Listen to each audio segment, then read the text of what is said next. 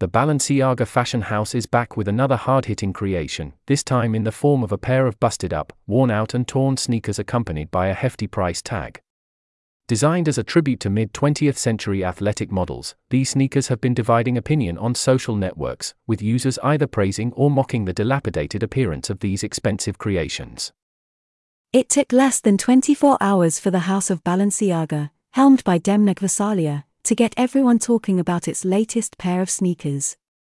A few months after presenting a pair of hybrid pants, combining jeans and cargo shorts, then a parka worthy of a highway maintenance crew, the world's most popular luxury brand lifted the lid on a pair of totally dilapidated sneakers worn, torn, and complete with holes.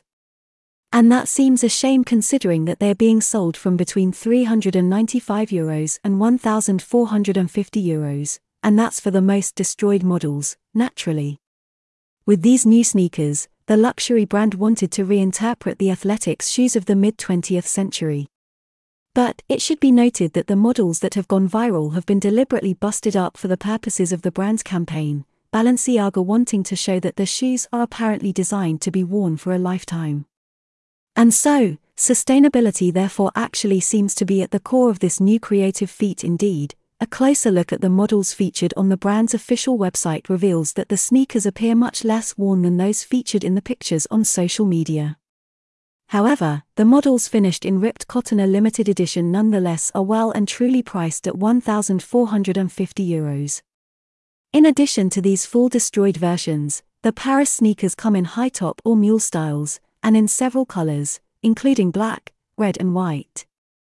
Their ripped look, even when it remains very subtle, is reminiscent of hand cut or customized jeans, a trend straight out of the 90s, one of the most popular decades among Gen Z and millennials right now. So, why not do the same with our shoes? Either way, love them or loathe them, these sneakers are, once again, almost certainly destined to be snapped up like hotcakes.